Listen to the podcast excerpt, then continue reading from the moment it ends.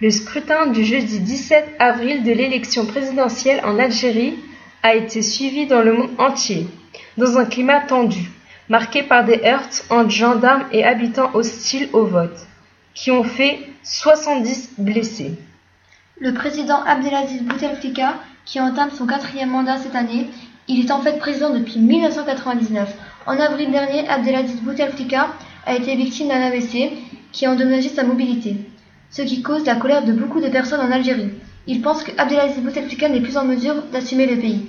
Une partie des habitants d'Algérie manifeste contre la réélection du président, des violences qui ont fait 70 blessés d'après le journal Le Monde. Il n'y a pas seulement que les adultes qui manifestent, les étudiants de Tizi Ouzou ont également manifesté le 8 avril. Ces personnes n'acceptent pas le fait qu'Abdelaziz Bouteflika soit réélu cette année. Pourtant, le président sort vainqueur des élections présidentielles avec 80% des voix.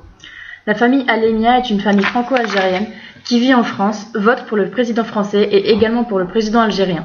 Pour cela, ils sont partis au consulat et ont voté pour le président algérien sans quitter la France. D'après le journal Ouest France, la famille Alemia ne sont pas les seuls inscrits sur les listes électorales des consulats algériens de France. Plus de 800 000 Algériens ils sont également inscrits.